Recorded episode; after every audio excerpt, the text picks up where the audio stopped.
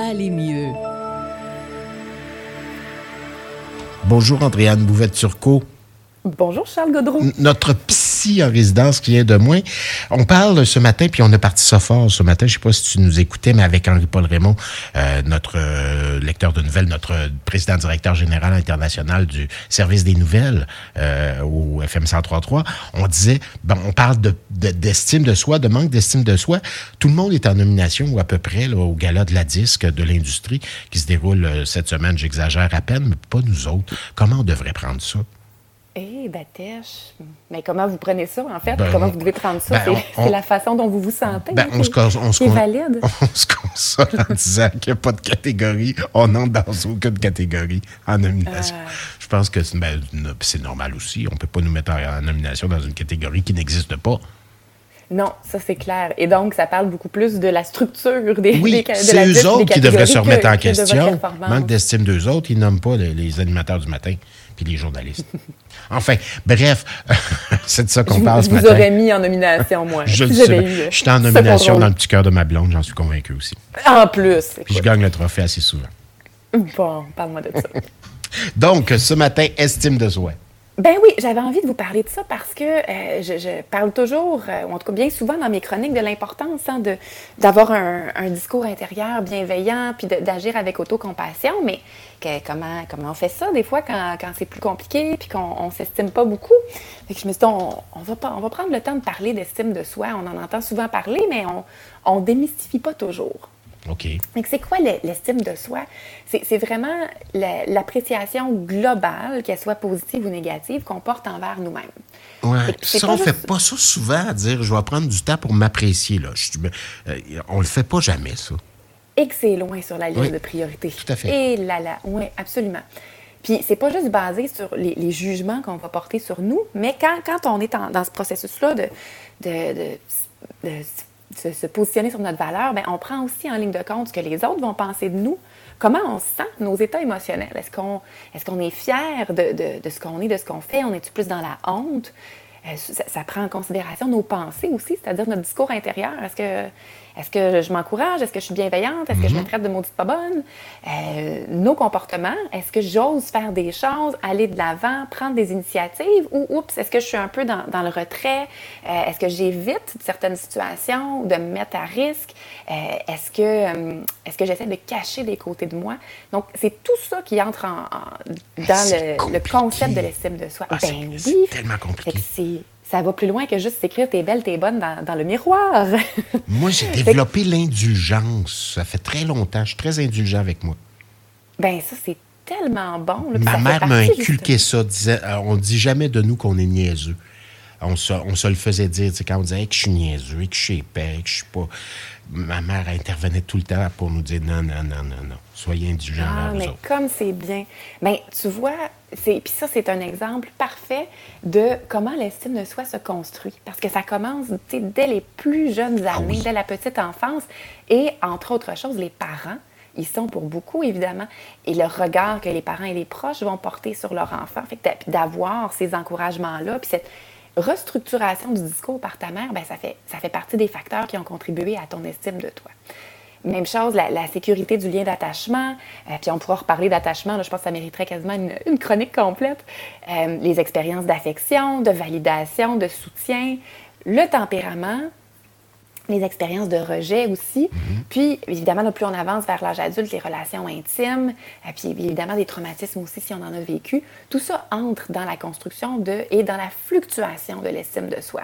Parce que c'est bien important de se rappeler que c'est pas un concept qui est cristallisé, ça se module. Et donc, c'est pas une condamnation. Là. Eh, je j'ai pas euh, une estime de moi très solide, ben, ainsi soit-il jusqu'à la fin de nos jours. Pas ça peut changer. Absolument. Donc, mais à quoi ça sert une estime de soi? Donc, ça, va contribuer évidemment à notre développement puis à notre épanouissement comme être humain parce que ça dicte un peu euh, l'attitude puis la façon dont on, dont on va aborder la vie puis euh, vivre euh, les, événements qui vont se présenter sur notre chemin. c'est sûr que plus notre estime personnelle est solide, plus ça va être facile de se faire respecter, par exemple, de s'affirmer, de faire respecter ses valeurs et donc de se sentir plus aligné sur, sur nos valeurs, de se sentir mieux. Ça va favoriser les relations interpersonnelles. Euh, on, est beaucoup plus dans, l'acceptation, dans la collaboration. C'est aussi associer une plus forte estime de soi à une augmentation de la persévérance. On ose plus, on prend plus d'initiatives, à la capacité à affronter des défis et à surmonter les difficultés puis l'adversité. Parce que, évidemment, mieux on, se connaît, mieux on connaît et on comprend nos forces et nos faiblesses, mieux on peut s'y ajuster puis agir en conséquence. Effectivement.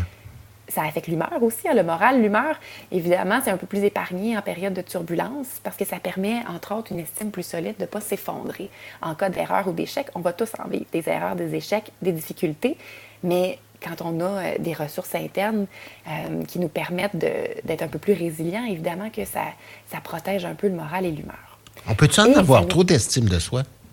On peut-tu trop ben, s'estimer? On, entend ça beaucoup dans le langage populaire. On ne parlera pas de, trop d'estime de soi et on, va parler là, euh, euh, soit de, narcissisme ou euh, sans tomber. Là, on entend beaucoup, entre autres, dans la sphère publique, parler de, perversion narcissique, tout ça. On n'est pas là-dedans, mais puis on, pourra reparler de ça aussi parce que c'est un, un, tout autre concept en soi. Mais quand on tombe dans le narcissisme, souvent, c'est là pour cacher des failles, justement, une blessure d'estime. Puis on on va, on va compenser par montrer une espèce de, grandiosité. C'est bien que tu nous en parles de ça à un moment donné. C'est un sujet à la mode, ça.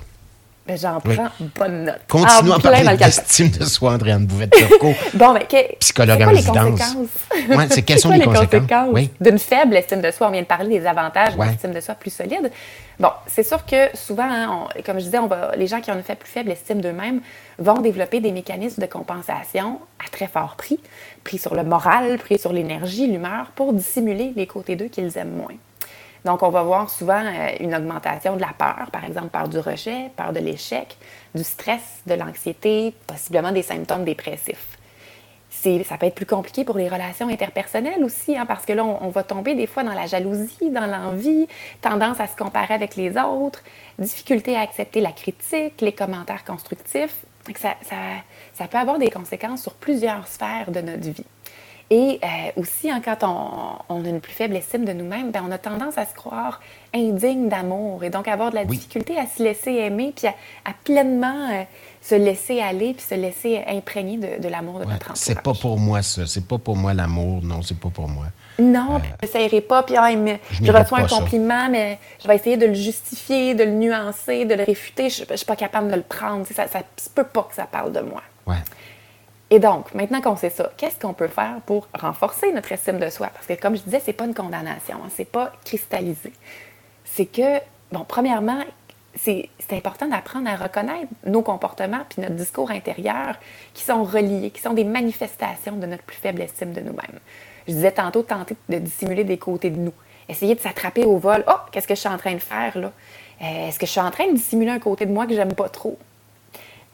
S'attraper au vol quand on essaie de se justifier à outrance aussi.